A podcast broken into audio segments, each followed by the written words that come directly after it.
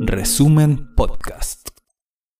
Bienvenidas, bienvenidos a un nuevo programa y el último de esta segunda temporada de Conversaciones Ecoconstituyentes, una coproducción entre el periódico El Resumen y el Observatorio Latinoamericano de Conflictos Ambientales, OLCA.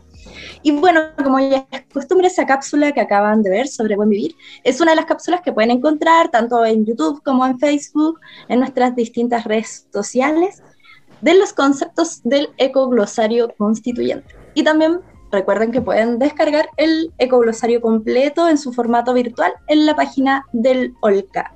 Y ahora los dejo con Lucio para que nos presente a nuestra invitada eh, de hoy y de este último capítulo del programa. Lucio.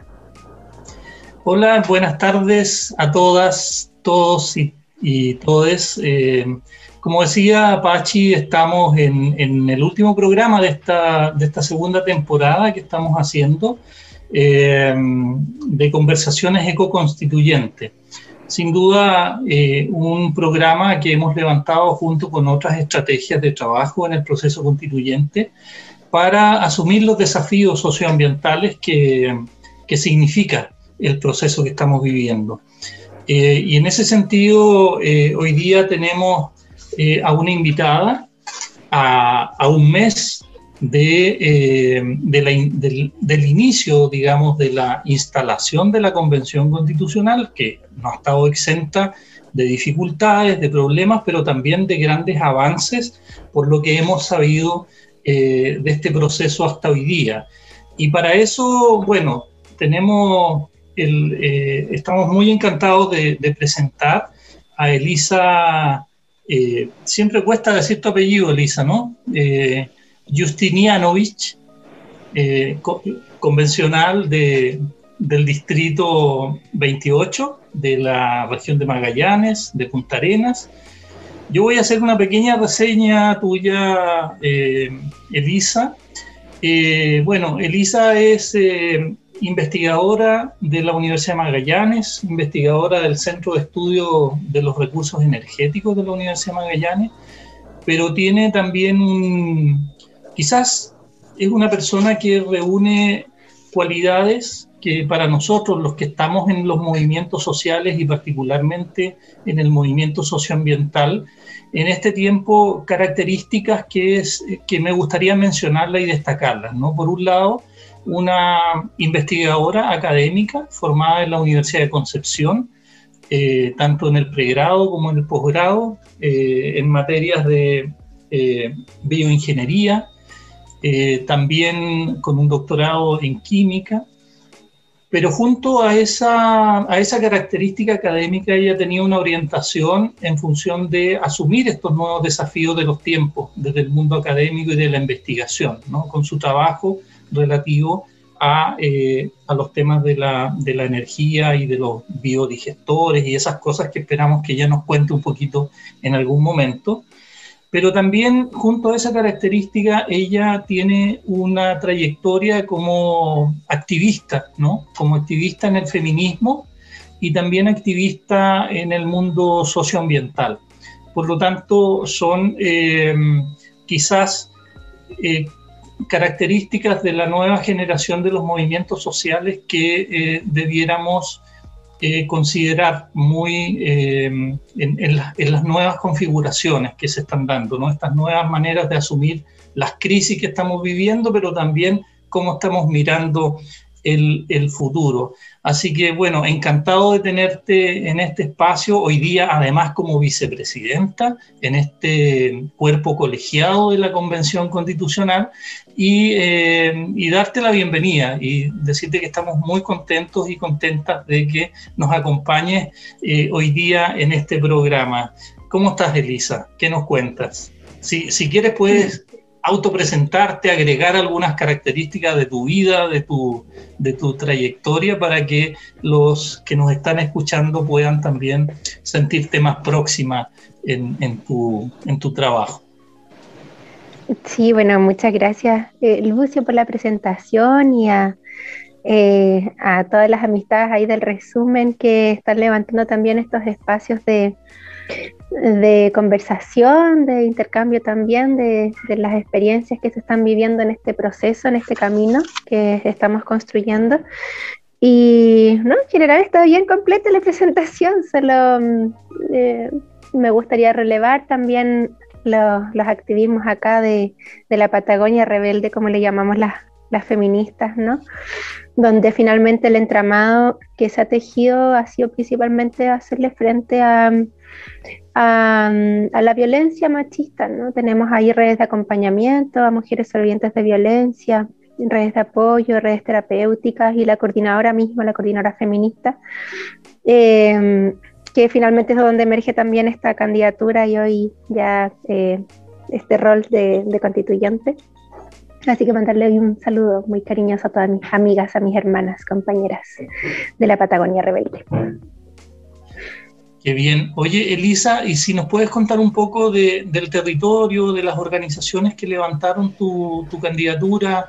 Eh, ¿Cómo se gestó eso? Yo entiendo que hay una asamblea, hay un programa, un mandato.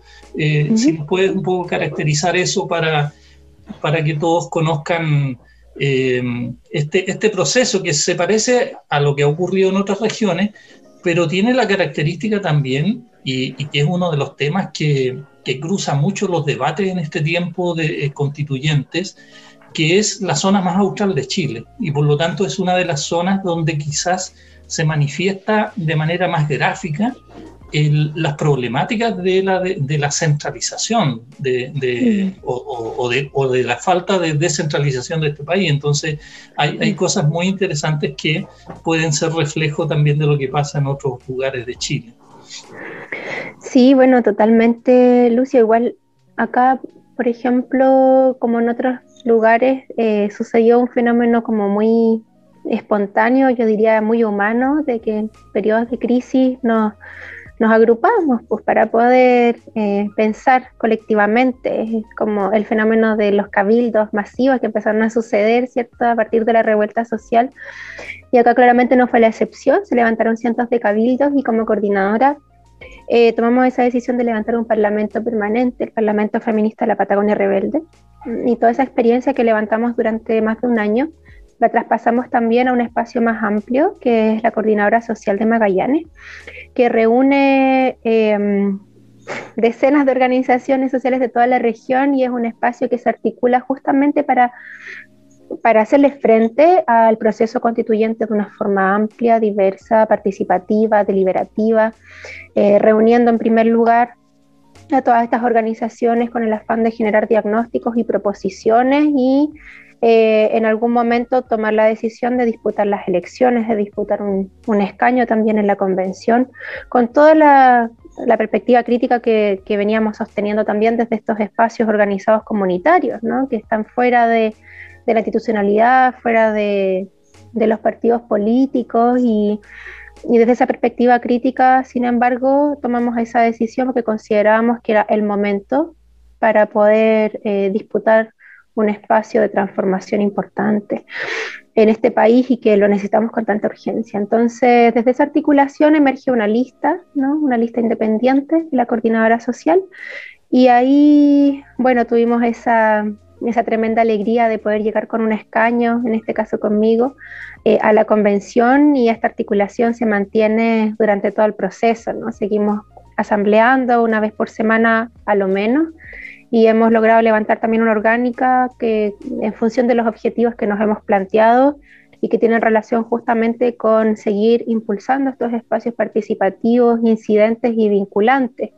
Eh, y el compromiso para con todas las candidaturas que se levantaron, y en este caso van conmigo, van, van de la mano conmigo, eh, es el compromiso de defender el mandato que emerge desde el territorio. Y es un mandato que está en continua construcción, eh, pero que en primera instancia es el programa que inscribimos en CERVEL y que reúne una sistematización de todos estos cabildos y parlamentos que fueron levantados durante más de un año acá en el territorio.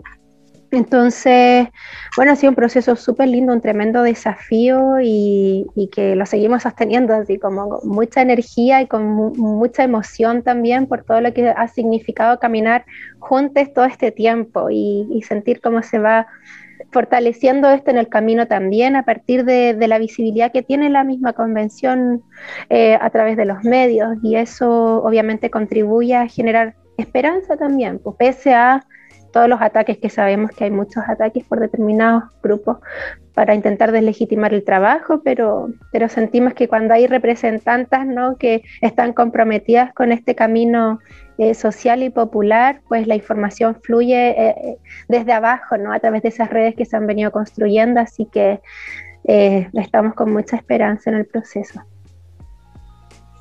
Asambleando, dice dice Elisa. No, había escuchado ese, ese concepto, muy importante en estos tiempos, ¿no? sobre todo por la gran cantidad de convencionales que, eh, que vienen de mundos sociales y de mundos independientes que hoy día están en la, en la, en la Convención Constitucional. Eh, un poco entrando en, en, en, cómo se ha vivido estos últimos 30 días eh, de instalación de la, de la convención, eh, donde tú hoy día ya estás asumiendo una, un, un, mandato también al interior de la convención, siendo parte de este cuerpo colectivo que se ha definido para romper la lógica que de alguna manera se heredó en, en la parte institucional de la convención y que... Eh, eh, y que bueno, ha tenido ya eh, estas semanas que mm, uno viendo eh, un poco más de cerca ve que hay mucha intensidad, ¿no? Ha habido mucha actividad. ¿cómo, cómo, qué balance haces tú y, cómo estás viendo el trabajo que viene en los próximos 30 días, que es como el periodo que va a funcionar esta, esta parte que corresponde, digamos, todavía a la instalación, ¿no? Porque tanto eh, sobre todo las comisiones que se formaron, mm. eh, se supone que tienen un mandato de generar condiciones para iniciar ya directamente el proceso constituyente en los próximos 30 días. ¿Cómo haces este balance y cómo eh, lo puedes proyectar un poco para las próximas semanas que vienen en la convención? Es un balance muy positivo, la verdad, y no es porque venga de, primera fuente, pero ha sido súper intenso el trabajo que hemos tenido que llevar allí y eh, realmente es algo que no nos esperábamos ninguno de nosotros. Eh, estar trabajando de lunes a domingo, de las 8 de la mañana a las 8, 9, 10, 11, 12 de la noche, todos los días, los fines de semana también seguimos con reuniones em, y dando cuenta también en nuestras bases, en nuestros espacios asamblearios de, todo el trabajo y recibiendo retroalimentación también. Entonces, ha sido muy, muy intenso y, eso también porque hay un compromiso eh, muy latente para con el proceso que estamos llevando y, y con muchas amenazas amenazas también en esta fragilidad que significa construir algo desde cero. Estamos construyendo una institucionalidad desde absolutamente nada, pues algo inédito en este país. Y no tenemos el apoyo del gobierno tampoco, eso lo sabemos. Al contrario, tenemos un gobierno que ha entorpecido todo, todo el camino, desde el día uno, ¿no? desde que se firma este supuesto acuerdo por la paz, después una ley que tiene un montón de amarres, después una forma de elecciones también con, que, que nos pone en desventaja a los movimientos sociales, a las candidaturas independientes, después un, eh, una desinformación total donde recién pocos días antes de la inauguración de la convención tenemos noticias de respecto a cuándo vamos a viajar, si tenemos algún lugar donde alojarnos, ¿no? Como lo básico. Y llegamos ahí el primer día ya con represión en las calles, ¿no? Eh, y al segundo día que queremos eh, eh, instalarnos a trabajar, no están las condiciones materiales, ni sanitarias, ni aforos, absolutamente nada. Entonces ha habido uno tras otro un montón de, barreras y de formas de entorpecer nuestro trabajo.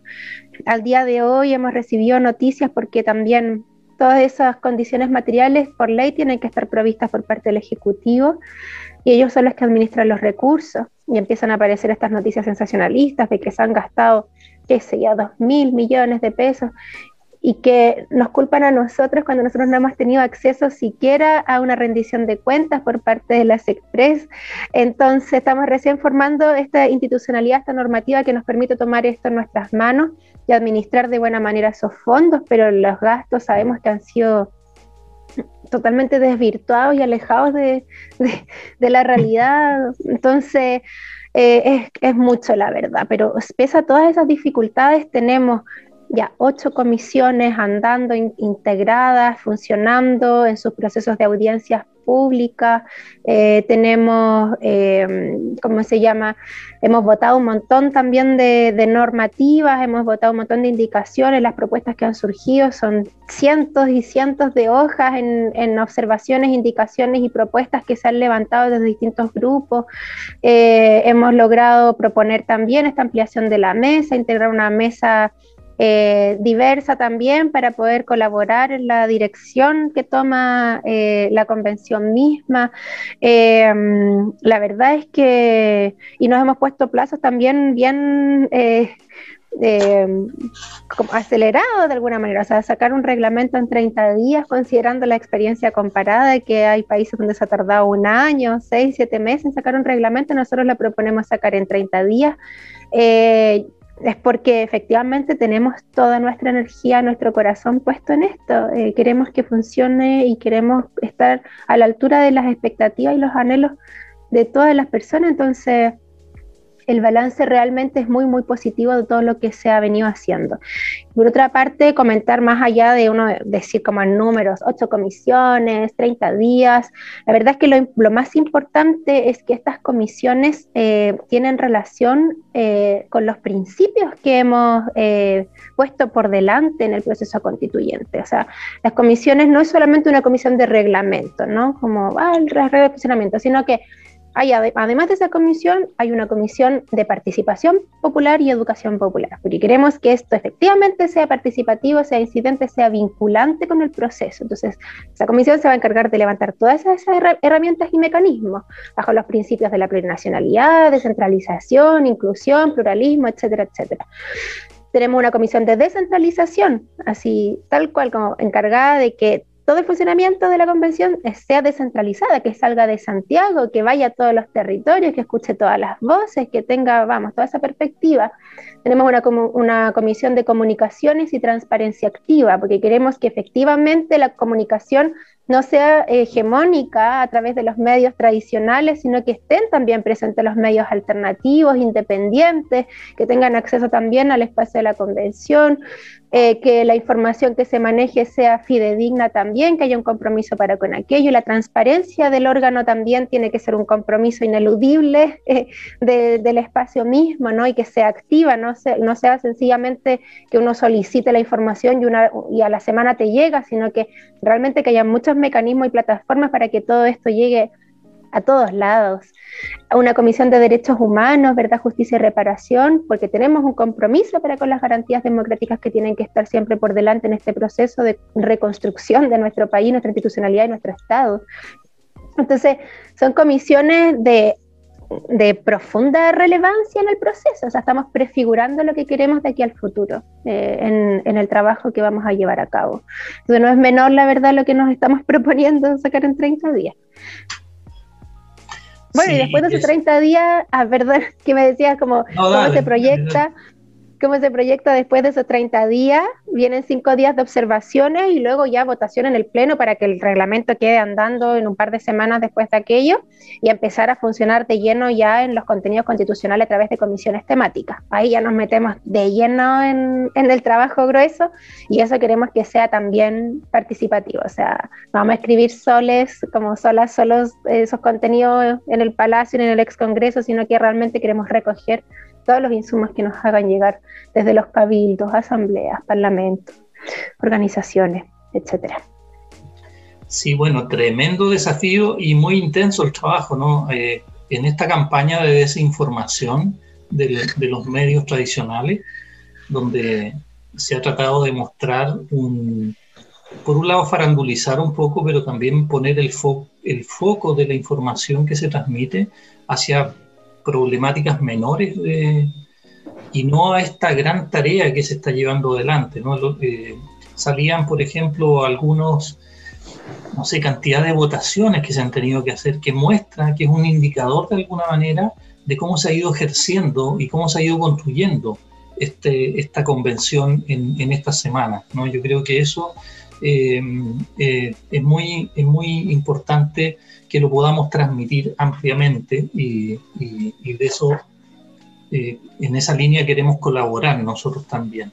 Y también queremos colaborar en, bueno, en acercar algunas perspectivas, inquietudes que también las organizaciones tienen en los territorios y en, el, en este programa hemos incorporado algunas, algunas consultas, apreciaciones que organizaciones vienen haciendo eh, sobre el proceso constituyente y Pachi eh, te va a presentar una, mm, una inquietud que tiene una compañera de un territorio también del sur de Chile, no tan al sur, pero que aquí nos va a presentar. Pachi. Muchas gracias, Lucio. Bueno, sí, ahora viene la pregunta de las organizaciones. Esta vez eh, vamos a escuchar a Alejandra Parra Muñoz, quien es de la RADA, la Red de Acción por los Derechos Ambientales de la Araucanía. Así que ella nos trae una pregunta ahora para ti, Elisa, así que vamos a ver el video.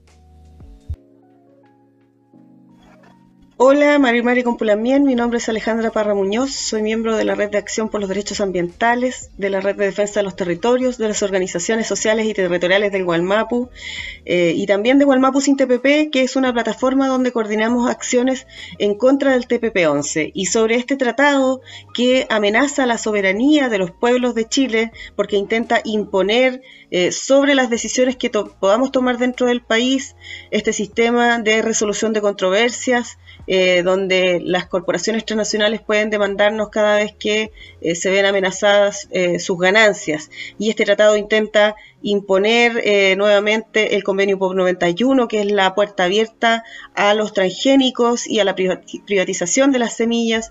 También promueve la apropiación del conocimiento tradicional de los pueblos originarios sobre su, la biodiversidad de sus territorios para las corporaciones transnacionales, entre otros, muchos otros daños que podría hacernos este tratado si llegara a ser ratificado y que le queda solamente un trámite en la Cámara del Senado en estos momentos para ser aprobado, ratificado por Chile. Entonces te quiero preguntar, eh, ¿qué debería quedar en la nueva constitución que nos pueda resguardar de la imposición de este tipo de tratados internacionales? Bueno, ahí teníamos a Alejandra Parra desde la región de la Araucanía. Alejandra también ha sido activa, militante feminista y, también del movimiento socioambiental, en particular en una región eh, muy con muchos contrastes, ¿no? sobre todo por la eh, eh, repercusión que tiene la, situación de, eh, del pueblo mapuche en particular. ¿no? Y bueno, y ahí planteaba un, tema que ya hace rato está como en, la esfera del debate constituyente, pero que todavía no se ha llegado a tocar directamente ¿no? en, en, lo que llevamos de convención. Así que, ¿cómo lo ves, Elisa? Sí, bueno, yo creo que eh, ahí hay un, trabajo desarrollado de forma previa, ¿no? A través de las organizaciones y espacios de resistencia socioambiental, eh, tales como ustedes, ¿no? En Olca, que, se ha trabajado bastante en proposiciones que buscan justamente generar estas regulaciones que permiten proteger de cosas tales como este tipo de tratados internacionales que si generamos un buen marco constitucional que resguarde, eh, sería anticonstitucional firmar este tipo de tratados, como por ejemplo em, sacar a los bienes naturales eh, del régimen de propiedad. Sea, estamos hablando, por ejemplo, del agua, ¿no? Necesitamos declarar, declararla como eh, un derecho, garantizar el derecho humano al agua, y, ecosistémico también, y generar también prioridades de uso. Eso se puede regular constitucionalmente, eh, y así como los glaciares, las zonas periglaciares, otros elementos de la naturaleza. Podemos también reconocer a la naturaleza como sujeto de derechos, que es otra cosa que viene pulsando con mucha fuerza desde esta vereda eh, ecoconstituyente, que también estamos articuladas y articulados en eh, quienes portamos también eh, esta perspectiva en nuestros mandatos. Em, el poder tener esta discusión respecto a la propiedad privada, que es algo que lamentablemente la constitución del 80, que está vigente todavía, em, es algo que se ha relevado por sobre todo lo demás, ¿no? como el derecho de propiedad por sobre los derechos humanos, los derechos sociales, derechos de la naturaleza, que ni siquiera era algo, impensado en esa época. Eh, y eso hace que finalmente todo pueda ser apropiado, eh, explotado eh, y, generar lucro a partir de aquello. Esa es, la gran pugna y la gran discusión que vamos a tener que dar respecto a la propiedad y desde ahí poder abrirnos a otros conceptos, a otras categorías, como por ejemplo... Em, como por ejemplo la función ecológica de la propiedad, ¿no? Ahí está la función social, que es algo que se, se considera bastante poco, pero además podemos ampliar la perspectiva hacia una función ecológica. Eh, en el caso que se quiera seguir manteniendo ciertas cosas como, como dentro del régimen de propiedad, pero por otra parte ya consagrar bienes naturales directamente como inapropiables. ¿no? Eh, eso por una parte sería eh, un gran marco regulatorio que impediría que este tipo de tratados tan nocivos que atentan contra la autonomía, contra la soberanía, puedan eh, ser firmados por, nuestro, país. Y otra cosa que me parece súper interesante em, es algo que ya está presente de facto en, en nuestra convención, que es la plurinacionalidad. La plurinacionalidad no significa simplemente reconocer y nombrar, significa eh, algo muy concreto. O sea, aparte de ese reconocimiento, significa reconocer los derechos indígenas, los derechos consuetudinarios, eh, los territorios ancestrales también, y cómo eh, se reconocen también esas prácticas preexistentes, ¿no? Y las relaciones preexistentes propias de, de las diversas culturas de los pueblos originario. Y eso obviamente cuando se genera un marco de respeto y de regulación, permite también que con autonomía y con eh, autodeterminación los mismos pueblos y comunidades puedan decidir de qué manera se relacionan las comunidades humanas para con la naturaleza y los ecosistemas. Y eso también genera un resguardo. Resguardo que hoy en día no lo tenemos claramente, o sea, aquí mismo en la Patagonia tenemos la Reserva Nacional Cahuéscar que está llena de salmoneras ¿te das cuenta? Entonces eso atenta contra convenios como el 169 de la OIT, atenta contra los derechos indígenas, con los derechos consuetudinarios, con absolutamente todo. Ahora, por ejemplo, se aprobó un proyecto de, de dinamitar el paso Kirke, que es un paso que tiene una relevancia también eh, en la cosmovisión cahuéscar tremendamente importante y lo quieren dinamitar atentando contra sus antepasados, contra sus antiguos, en fin, o sea, es una zona tabú. Y eso es sencillamente porque no tenemos ese marco regulatorio que permita reconocer esos derechos. Entonces la plurinacionalidad vendría también a ser un aporte que permita regular justamente que este tipo de situaciones dejen de ocurrir. Eso como son dos, dos aspectos que me parecen fundamentales y, claves en, la discusión para poder generar estos resguardos de, los ecosistemas, con un cambio de perspectiva también bien muy importante. Sí, bueno, sin duda eh, el, cambio o la redefinición del carácter del Estado eh, con los elementos que tú has planteado son muy importantes ¿no? para generar un marco eh, donde recuperemos soberanía y, y podamos también impedir que estos tratados que van hipotecando las posibilidades de mejoramiento de la vida en nuestro en nuestro país se puedan materializar. Pensando un poco desde el del proceso que ustedes han hecho de, de las luchas territoriales que, que, existen en la región de Magallanes, eh, ¿cómo, eh, ¿cómo, crees tú que la constitución o qué debiera eh, contener la constitución para que efectivamente se, se respeten eh, los derechos de las mujeres, de, las disidencias, los derechos de la naturaleza, cómo, cómo rompemos estas, estos arraigos, estos anclajes que tiene la institucionalidad actual del punto de vista eh, neoliberal, capitalista, extractivista, patriarcal, ¿no? como eh, distintas caracterizaciones que los movimientos han ido tomando cada día más conciencia sobre esto. ¿Cómo, cómo lo, han venido viendo ustedes? ¿Cómo, eh, eh, se, se, pueden empujar en este proceso eh, esas, esas definiciones, ¿no? que, están en, en, línea también con lo que tú ya mencionabas, ¿no? que son como condicionamientos transversales o concepciones transversales que el nuevo texto constitucional debiera tener, pero que para efectos de, atender algunas preocupaciones de, eh, sobre, derechos y sobre también ciertos principios que la Constitución debe, debe definir. ¿no? Mm. ¿Cómo, ¿Cómo, lo han visto ustedes desde una perspectiva, digamos, de los movimientos, de los territorios, de las organizaciones, de las feministas, de mm. los ecologistas de, de Magallanes.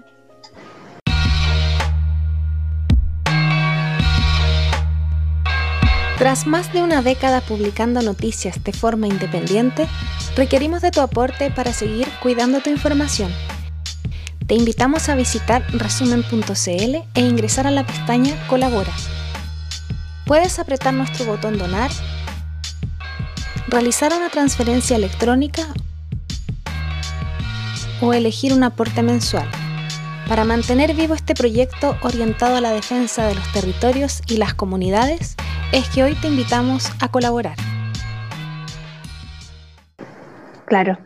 Bueno, como feminista autónoma, nosotros no, nunca hemos creído mucho en la institucionalidad, o sea, si nos atrevimos a disputar esto es porque realmente vemos una posibilidad de transformar la institucionalidad, ¿no? hacer transformaciones profundas que permitan hacer un cambio bastante considerable dentro de, cómo se distribuye el poder, de cómo podemos apostar hacia unas democracias eh, plenas, participativas, incidentes, vinculantes, en fin, o sea, hay cosas muy importantes que por primera vez en nuestro país tenemos posibilidad de meter mano y transformar.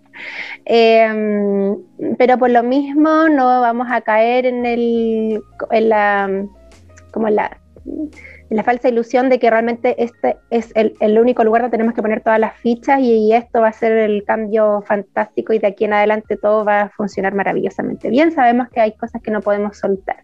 No podemos soltar nuestros espacios de articulación, no podemos soltar nuestros espacios de resistencia, no podemos soltar nuestras coordinadoras, nuestras colectividades, en fin, porque el cambio tiene que eh, empujarse desde todos lados tanto desde adentro como desde afuera, de arriba, de abajo, de todos lados. Porque lamentablemente el problema es sistémico. Eh, es muy profundo como ha calado el neoliberalismo en nuestro país.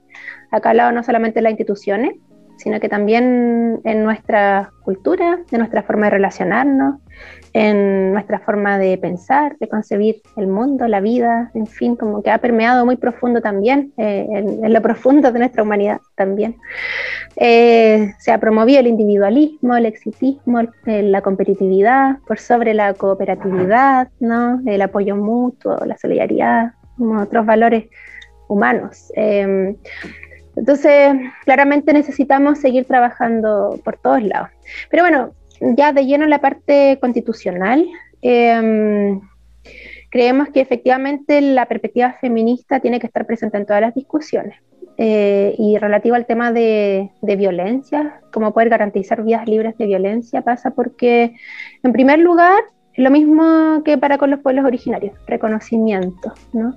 Reconocimiento de mujeres, disidencias sexogenéricas, infancias y todos los grupos históricamente oprimidos como sujetos de derecho. Necesitamos ser reconocidas como sujetos de derecho. Eso como primer punto. O sea, la Constitución del 80 sabemos que en ninguna parte menciona siquiera a las mujeres, que después con una enmienda aparece por ahí el nombre de mujer, qué sé yo, pero es algo que fue pensado por hombres tremendamente patriarcales, machistas, que pensaron a la, mujer como, qué sé yo, una esclava que está en la casa, ¿no? no. Y eso tiene que cambiar a, partir de, nombrar a, esa sujeta política, ¿no? Y, una vez nombrada, eh, toda la bajada orgánica ¿no? institucional tiene que encargarse de garantizar eh, lo que para nosotros demandamos vidas libres de violencia y para ello la institucionalidad tiene que enfocarse en educar, en prevenir, en sancionar, ¿no? es decir, involucrar al Poder Judicial también en esto y reparar. Eh, porque sabemos que el Estado no, está a nuestro favor. todas las mujeres que, que han sufrido violencia llegan a la institución y no hay respuesta para nosotras. No hay, eh, no hay ninguna medida de protección, mucho menos de reparación. Eh, una y otra denuncia y no queda en nada hasta que termina un femicidio. Es muy brutal la realidad. Eh, y entonces, por lo mismo, apostamos a que estas discusiones tengan esa profundidad también, eh, estén dotadas de estas experiencias para que en definitiva la parte, no solamente la parte dogmática tenga este contenido, sino que la orgánica también y mandate al Estado a hacerse cargo de lo que significa garantizar vidas libres de violencia. Ahora, eso respecto a la violencia más eh, evidente, más concreta, pero sabemos que hay muchas otras formas en las cuales se ejerce violencia por parte de la institución y por parte del Estado, ya sea por acción u omisión. Y en ese sentido, el, lente feminista está puesto en todas las discusiones. O sea, si vamos a hablar de trabajo, necesitamos reconocer el trabajo doméstico y de cuidados, que es un trabajo que recae principalmente en las mujeres, es invisible y es no remunerado y no tenemos derecho a seguridad social, pese a que la mayoría de las mujeres que trabajan en cuidados terminan eh, su jubilación con absolutamente nada, porque nunca ha sido remunerado ese trabajo ni considerado. Entonces el sistema de seguridad social tiene que ser universal y tiene que tener una perspectiva también feminista. Si vamos a hablar, bueno, lo que comentábamos antes, ¿no? La, perspectiva ecológica también pasa por este lente ecofeminista, ¿no? De cómo, así como se explota la tierra, se explota también a las mujeres, se explota también a los seres humanos, a los trabajadores y trabajadoras. Eh, si vamos a hablar de derechos, no sé, como se habla de salud, reconocimiento de los derechos sexuales, reproductivos y no reproductivos, y así, o sea, nuestro, nuestras apuestas, nuestros programas eh, son realmente eh, muy eh, completos y complementarios porque los hemos construido desde también la convocatoria hacia una enorme diversidad de, compañeras y compañeros. Entonces, vamos a estratégicamente posicionarnos en todas las comisiones, que no haya ningún espacio de discusión sin una feminista ahí para poner la perspectiva, que nos permita justamente generar estas garantías para nosotras, nosotros. Sí, bueno, eh, como tú lo expresas, hay, hay puntos convergentes ¿no? en, las perspectivas de cómo hoy día eh, hacernos cargo de, de, la crisis política en general, pero también las otras crisis que tiene nuestra sociedad. ¿no? O sea, las deudas, cómo nos hacemos cargo de las deudas históricas. Eh, en, este nuevo marco constitucional, ¿no? Cómo erradicamos todas las formas de violencia, el patriarcado eh, y los pilares que han anclado el neoliberalismo en nuestra sociedad, ¿no? Creo que eso eh, son los temas que hemos venido eh, trabajando, conversando, discutiendo en los movimientos que, que creo que le dan mucha potencia a los planteamientos que, que, se vienen haciendo desde los movimientos sociales. ¿no? Yo creo que eso es muy importante. Eh, llevándote un poco al, plano de tu trabajo de investigadora académica, eh, como eh, lo decía en tu presentación, en la presentación de tú eres investigadora de la, de la Universidad de Magallanes. En los movimientos socioambientales ha habido por años mucho distanciamiento entre las luchas socioambientales y el mundo, eh, el mundo de las universidades, el mundo de la investigación, por esta cooptación que se ha hecho también del, del mundo científico, ¿no? por esta privatización que se ha hecho del sentido de la universidad y de la actividad científica en nuestro país, orientada fundamentalmente a, la, a generar renta económica para los intereses de las empresas, de, los grupos transnacionales. Eh, eh, quisiera que si, nos puedes contar un poco del, trabajo que tú estás haciendo y cómo, cómo eso lo puedes proyectar hacia esta experiencia de construir la nueva constitución, tanto en el plano quizás de cómo concebir una nueva universidad y una nueva ciencia para nuestro país, eh, o sea, cómo eso se puede llevar al campo de los derechos sociales, al campo de los derechos de la naturaleza. Yo sé que tus ramas de investigación están vinculadas ¿no? al tema de la energía y al tema de eh, reprocesar eh, desechos para eh, el uso del punto de vista energético. Entonces me gustaría a ver si puedes comentar un poco y vincular eh, esas temáticas que me imagino que también son parte de tus reflexiones en, el plano constituyente. Sí, bueno, primero comentar lo, primero que estabas eh, enunciando, Lucio, que igual es algo que responde mucho a nuestra cultura patriarcal, ¿no? De por qué se generan estas desconexiones y que también viene de la mano con el modelo que se instala. O sea, si hay una desvinculación, una desconexión de la academia y con la sociedad eh, pasa porque justamente, o sea, se impone un modelo que te exige eh, competir, que te exige también ir en función del mercado, en, función del crecimiento económico, de las directrices que, se, que cada uno de los gobiernos va, va trazando en función de este objetivo que es netamente macroeconómico. Em, y también responde a que no hay autonomía por parte de los grupos de investigación y las universidades, ¿no? Em, y por otra parte, patriarcal en el sentido de que se posicionan también los distintos tipos de conocimiento de una forma jerárquica, donde, donde pareciera ser que el conocimiento académico es más importante que otro tipo de conocimientos y saberes, y eso es tremendamente falso. O sea, por ejemplo, ¿de dónde obtenemos el alimento, que es algo vital?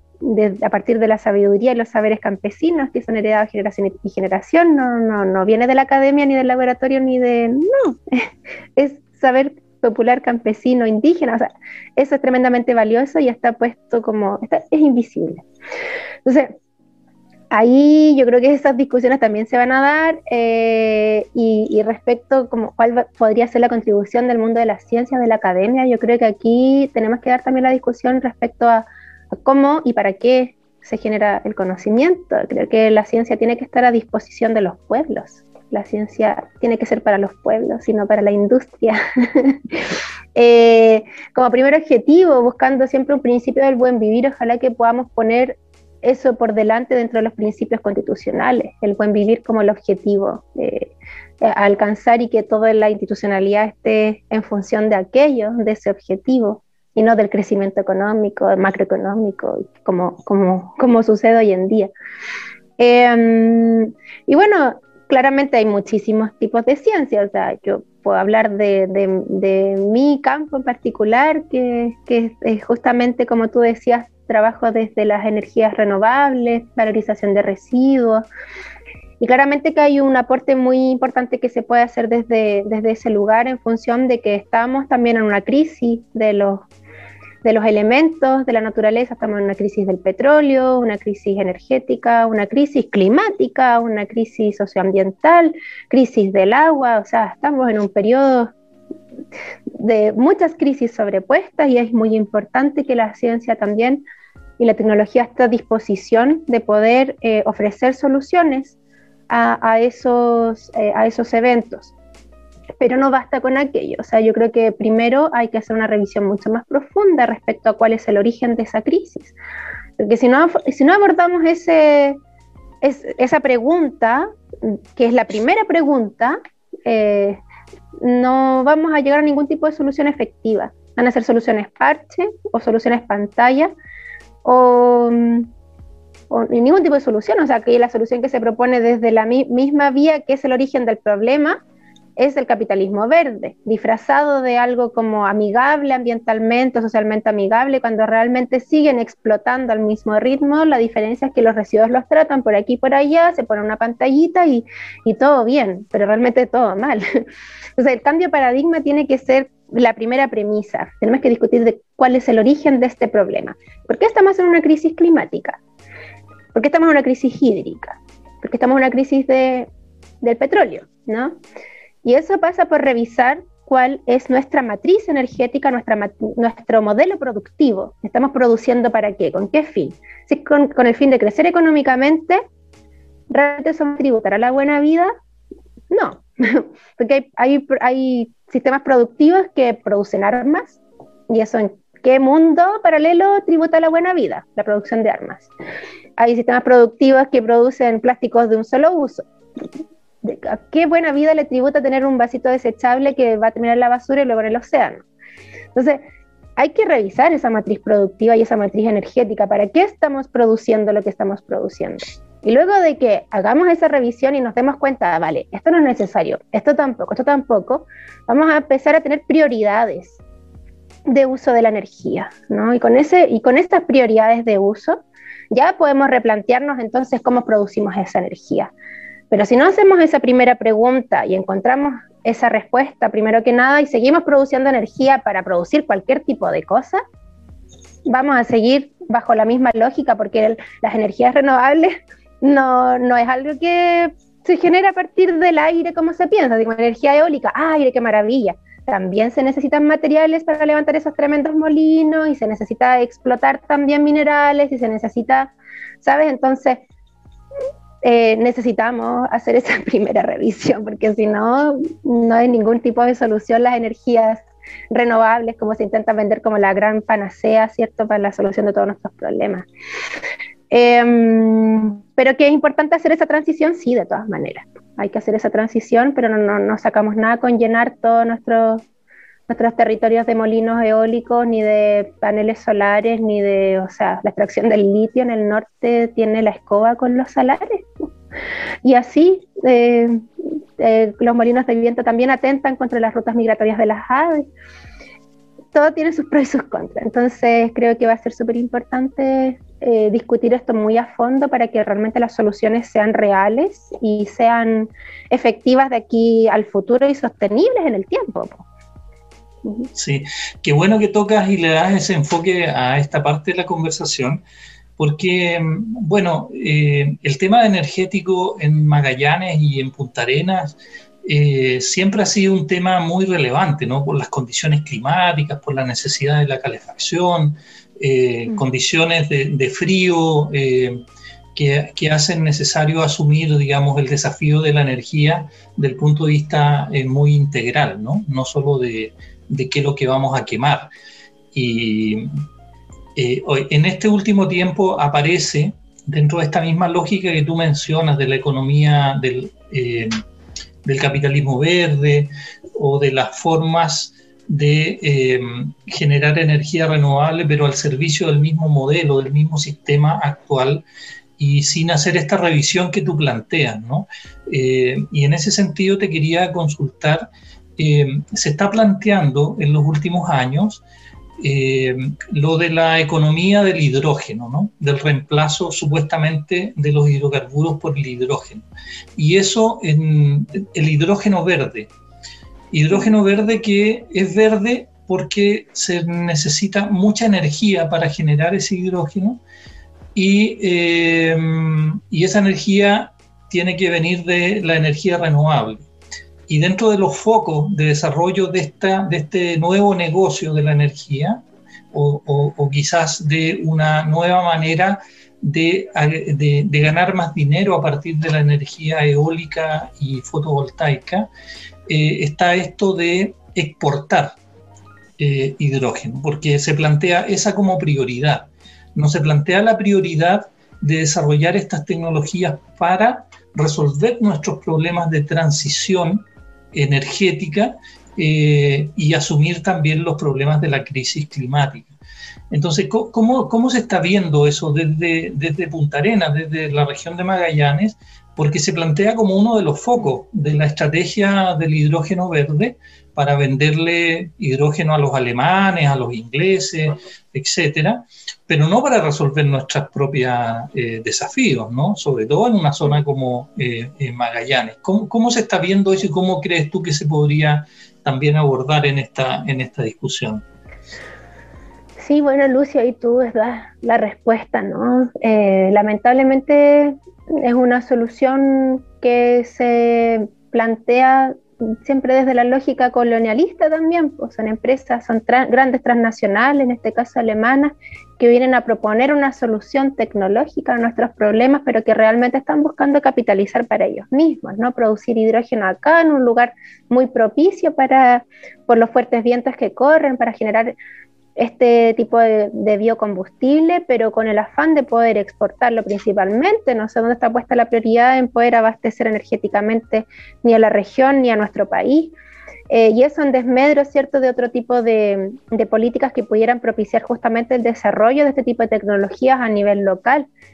te digo, yo trabajo en el CERE, en el Centro de Estudio de Recursos Energéticos, y con suerte tenemos financiamiento, si es que logramos la lógica de la competitividad para poder desarrollar un proyecto de investigación que pueda eh, propiciar el desarrollo de esta tecnología. Es algo que hace muchos años que se viene intentando desarrollar en la Universidad de Magallanes, pero no hay recursos para poder eh, levantar un laboratorio, por ejemplo, que pueda eh, propender al desarrollo local, porque no es algo tampoco tan complejo de hacer, pero si no hay eh, apoyo por parte de los gobiernos de poder hacerlo en casa, ¿no? Y que genere realmente una solución en términos energéticos. Acá la dependencia energética es prácticamente del 100% en los recursos fósiles. y acá es vital realmente contar con el gas porque es una zona demasiado fría, entonces no necesitamos calefaccionarnos también y sería fantástico que pudiéramos desarrollar, eh, que pudiéramos producir hidrógeno verde efectivamente, pero vamos, que sea desarrollado de forma estatal, porque tiene que venir una transnacional a ponerse con la industria acá y luego revendernos lo que está generándole ganancias a costa de la invasión de nuestros territorios, porque finalmente eso es lo que quieren hacer, venir a poner sus molinos, llenarnos de molinos para producir hidrógeno y exportarlo y vendernos quizás a qué precios, a qué tipo de garantías tenemos de que van a generar una solución real a nuestro problema de dependencia energética. Entonces, yo creo que ese finalmente es el problema, más que la tecnología en sí, si es una, una, herramienta, ¿no? Pero el cómo se implementa, quién lo implementa y para qué lo implementa es, eh, es el conflicto que, que, hay en torno a aquello. Sin duda. Energía para qué y para quién y qué energía, ¿no? Vamos a, a definir para el futuro de nuestras sociedades. Para, para ir cerrando, Elisa, y no abusar mucho de tu tiempo, eh, eh, yo estuve viendo un poco el, programa que inscribió tu candidatura y eh, presentó un, un, esbozo, digamos, de, principios y derechos. Me llamó mucho la atención que dentro de los principios eh, se plantea la eliminación de las Fuerzas Armadas. Es algo que yo no he escuchado. Yo lo comparto y lo he planteado también, ¿no? pero no he visto ni tampoco en los programas eh, de nuevas candidaturas que se están generando para las próximas elecciones. El abordaje del tema de las Fuerzas Armadas es bien, eh, entre comillas, democrático, pero no entra tampoco al cuestionamiento de fondo de por qué nuestra sociedad necesita Fuerzas Armadas y por qué el gasto militar de Chile hoy día mm. representa uno de los gastos militares per cápita más altos de Latinoamérica. Entonces hay, hay todo una, un tema ahí, pero ese, quería destacar ese punto dentro de tu, de tu, de tu catálogo de, de, programa, digamos, de, puntos de principios, de, derechos. No, no quiero que, que, nos cuentes en extenso eh, todo eso, pero eh, ¿cómo, eh, ¿cuáles son los principales ejes de principios y derechos que tú crees que deben estar en este nuevo marco constitucional para transitar hacia una sociedad justamente que supere estas problemáticas que estamos eh, conversando, ¿no?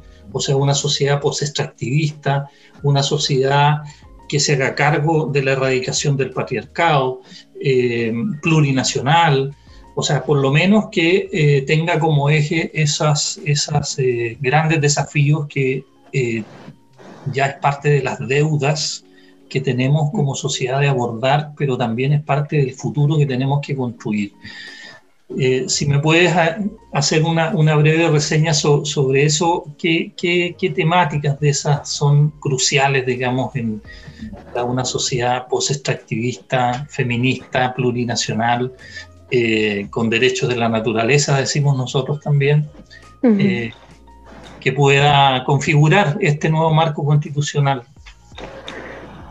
Sí, bueno, a ver, respecto a lo de Fuerzas Armadas, antes que nada, eh, muy breve, ¿no? Que efectivamente entre feministas, eh, claramente que nuestro anhelo utópico es que se acaben, como eliminar las Fuerzas Armadas, nos parece un absurdo. Eh, estamos apostando a la buena vida, hacia el buen vivir. ¿A qué buena vida le tributa la persona armada? No tiene ningún sentido. Pero mm, Claro, cuando comenzamos a trabajar en los parlamentos, la temática de Fuerzas Armadas, empiezan ahí a aparecer los temores y qué sé yo, que tal vez puede ser necesario, porque siempre está ese miedito al fantasma de los enfrentamientos entre las fronteras y los países y tal, que cómo no vamos a tener Fuerzas Armadas, vale. Después ahí ya se va elaborando más el mandato y empieza a aparecer esto, vale, no es eliminar las Fuerzas Armadas, sino que refundarlas, ¿no? Y que esta nueva refundación de las Fuerzas Armadas eh, tengan el principio rector e irrestricto de respeto a los derechos humanos. O sea, eso tiene que estar presente de inicio a fin en toda la fase formativa de las personas que eh, van a integrar Fuerzas Armadas de cualquier tipo en nuestro país. Y de ahí aparecieron cosas súper interesantes en los parlamentos de, que discutimos Fuerzas Armadas, como por ejemplo que tengan una función social, ¿no? Una función social, ecológica, eh, que, contribuyan a la investigación, o sea, todas las navales, que vayan a hacer medición a los glaciares, el retroceso, el desprendimiento, o sea, no están ahí en sus barcos, ¿por qué no van a hacer una buena labor, ¿no? Como a la sociedad, a la investigación, porque construyan caminos, que vayan aquí, que ayuden a las ollas, no sé, como hay muchas cosas en las que podrían contribuir en lugar de estar ahí como encerraditos, confinados, haciendo ejercicio, no sé, la verdad, como que hay mucho desconocimiento también por parte de al menos mi, mi entorno sobre cómo, qué es lo que hacen las Fuerzas Armadas, ¿no? Porque eh, no estamos en guerra. Pese a que el presidente así lo ha dicho, pero no estamos en guerra. claro. Y mm, eso por una parte. Y, tu otra pregunta, que es pues, una gran, tremenda y, muy profunda pregunta. De, yo creo que se responde también desde los macro temas, ¿no? O sea, partiendo de que em, esta, esta falsa bandera, una bandera vacía que ha esbozado durante tantas décadas em, eh, la derecha y todos los partidos del orden, la verdad, ¿no? de las libertades individuales. O sea, aquí se apuesta por una constitución que establece o que eh, instala una idea de que la libertad es individual. Y eso es una falacia. aquí no somos seres individuales, individuados como separados del resto de los demás. Somos totalmente dependientes unos de otros. Somos dependientes entre nosotros y somos ecodependientes también de la naturaleza, de los ecosistemas, de los otros seres vivos y no vivos también.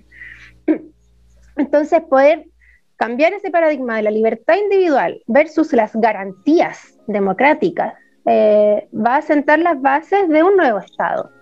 Eh, un Estado social y garante de derechos, versus este Estado subsidiario que no sirve para nada, más que para que las empresas lucren con nuestros derechos. Entonces, poder instalar esa idea y, ese principio de un Estado social garante de derechos ya es un tremendo paraguas que permite hacer todas estas bajadas y estos desgloses, ¿cierto?, de todos los derechos que necesitamos cubrir y necesitamos garantizar en nuestro país.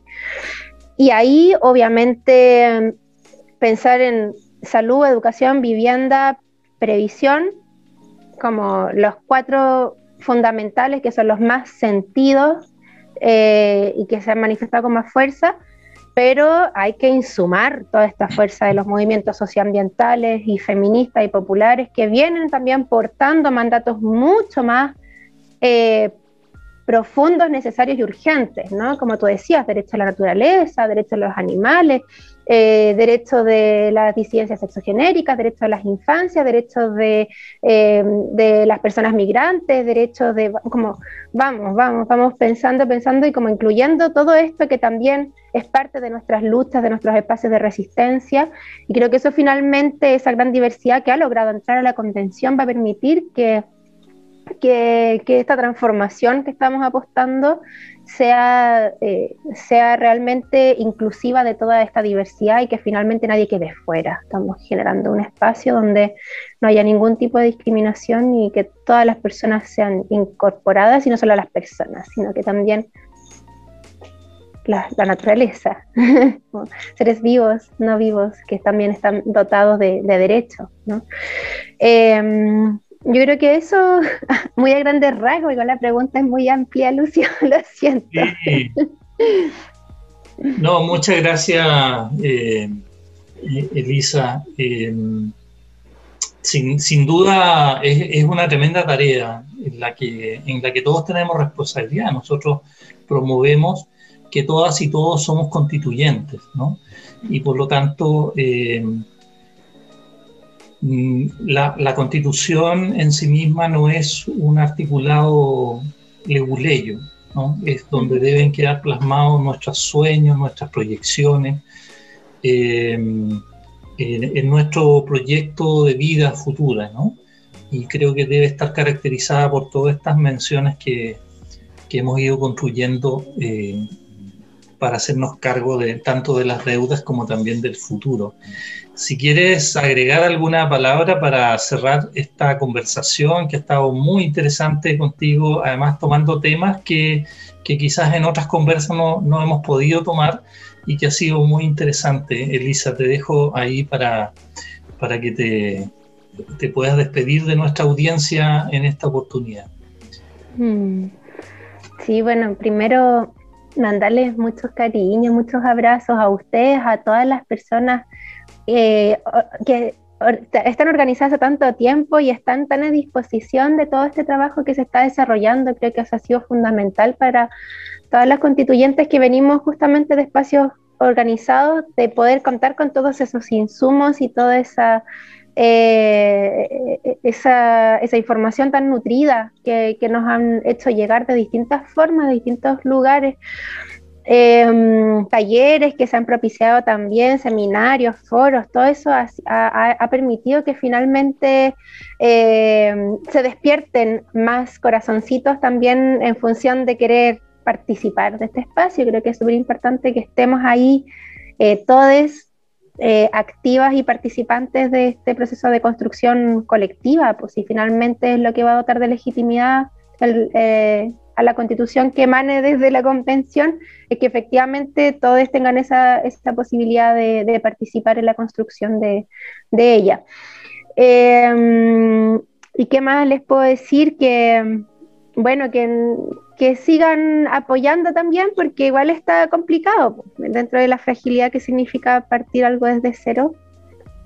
Ahí, y obviamente estamos haciendo algo que va a generar mucho y está generando mucho disgusto a los poderes fácticos de este país y, y van a estar continuamente intentando sabotearlo. Así que ahí pedir la colaboración para difundir, para ayudarnos a, a comunicar todo lo que se está haciendo y ayudando también a, a que, a, motivar a que más personas se puedan involucrar. Pues vamos a darlo todo para que eh, el reglamento incorpore herramientas concretas de participación incidente y vinculante en el proceso. Así que ahí contamos con ustedes y ustedes cuenten con nosotros.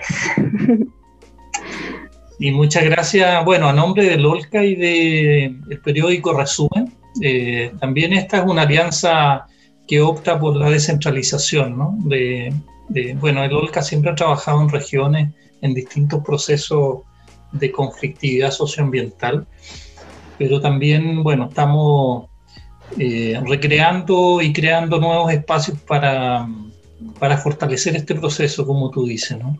Estamos a disposición y comprometidos, comprometidas eh, para acompañarles, para apoyarles y, eh, y que efectivamente tengamos una, una, nueva constitución que erradique el neoliberalismo, el extractivismo y que pueda sentar las bases para, eh, bueno, erradicar todas las formas de violencia y de precarización de la vida en nuestro país. Así que eh, muchas gracias, Elisa Justinanovich. Ay, qué difícil, oye. Eh, es como Justiniano. Justiniano. Justinianovich, sí, muchas gracias. Eh, agradecidos de tu participación, esperamos seguirnos encontrando y cuenta con nosotros eh, para lo que necesiten también en el trabajo como convencionales y, y, y, seguimos viéndonos en estos días. Así que muchas, muchas gracias por acompañarnos hoy, eh, Elisa, y felicitaciones por, por estos nuevos mandatos que estás asumiendo en la vicepresidencia de la convención. Y, y, y bueno, que sea todo eh, un, un, éxito el, la gestión que están haciendo. Y, estamos ahí para acompañar, así que eh, muy, muy esperanzador lo que está pasando y creo que no tenemos que soltar el proceso para que efectivamente llegue a un buen, que tome un buen rumbo y que llegue a un buen puerto también para todas y todos y todes. Muchas gracias, Elisa. Muchas gracias a ti, Lucio, y a María Paz, que está por ahí, a todas las amistades del resumen. Un abrazo grande. Muchas gracias por la invitación. Resumen Podcast.